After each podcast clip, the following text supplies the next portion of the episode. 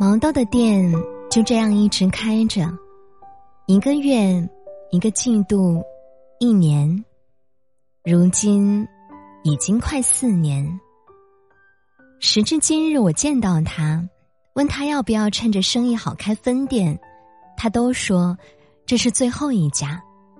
只有这样，才能督促自己珍惜机会，认真对待每一位客人。可能没有下一次，所以要珍惜这一次，努力做好这一次。毛豆爸妈应该会觉得“毛豆”这个名字一点儿都不贱，它是一种非常可贵的品格。日本茶道里有一则禅语叫“一期一会”。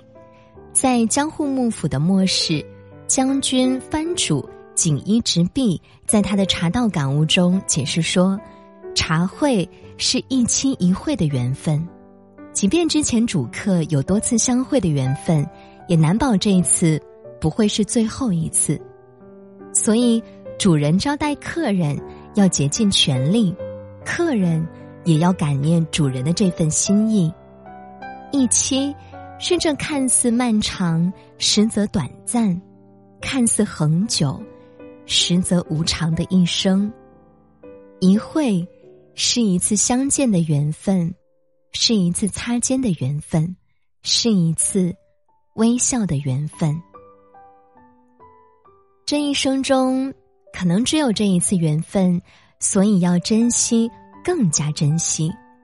可能没有下一次。我经常这样告诫自己。于是，不管遇到什么人，碰到什么难关，在做什么工作，哪怕是每天一睁眼看到的温柔阳光，每一次呼吸，我都会好好珍惜。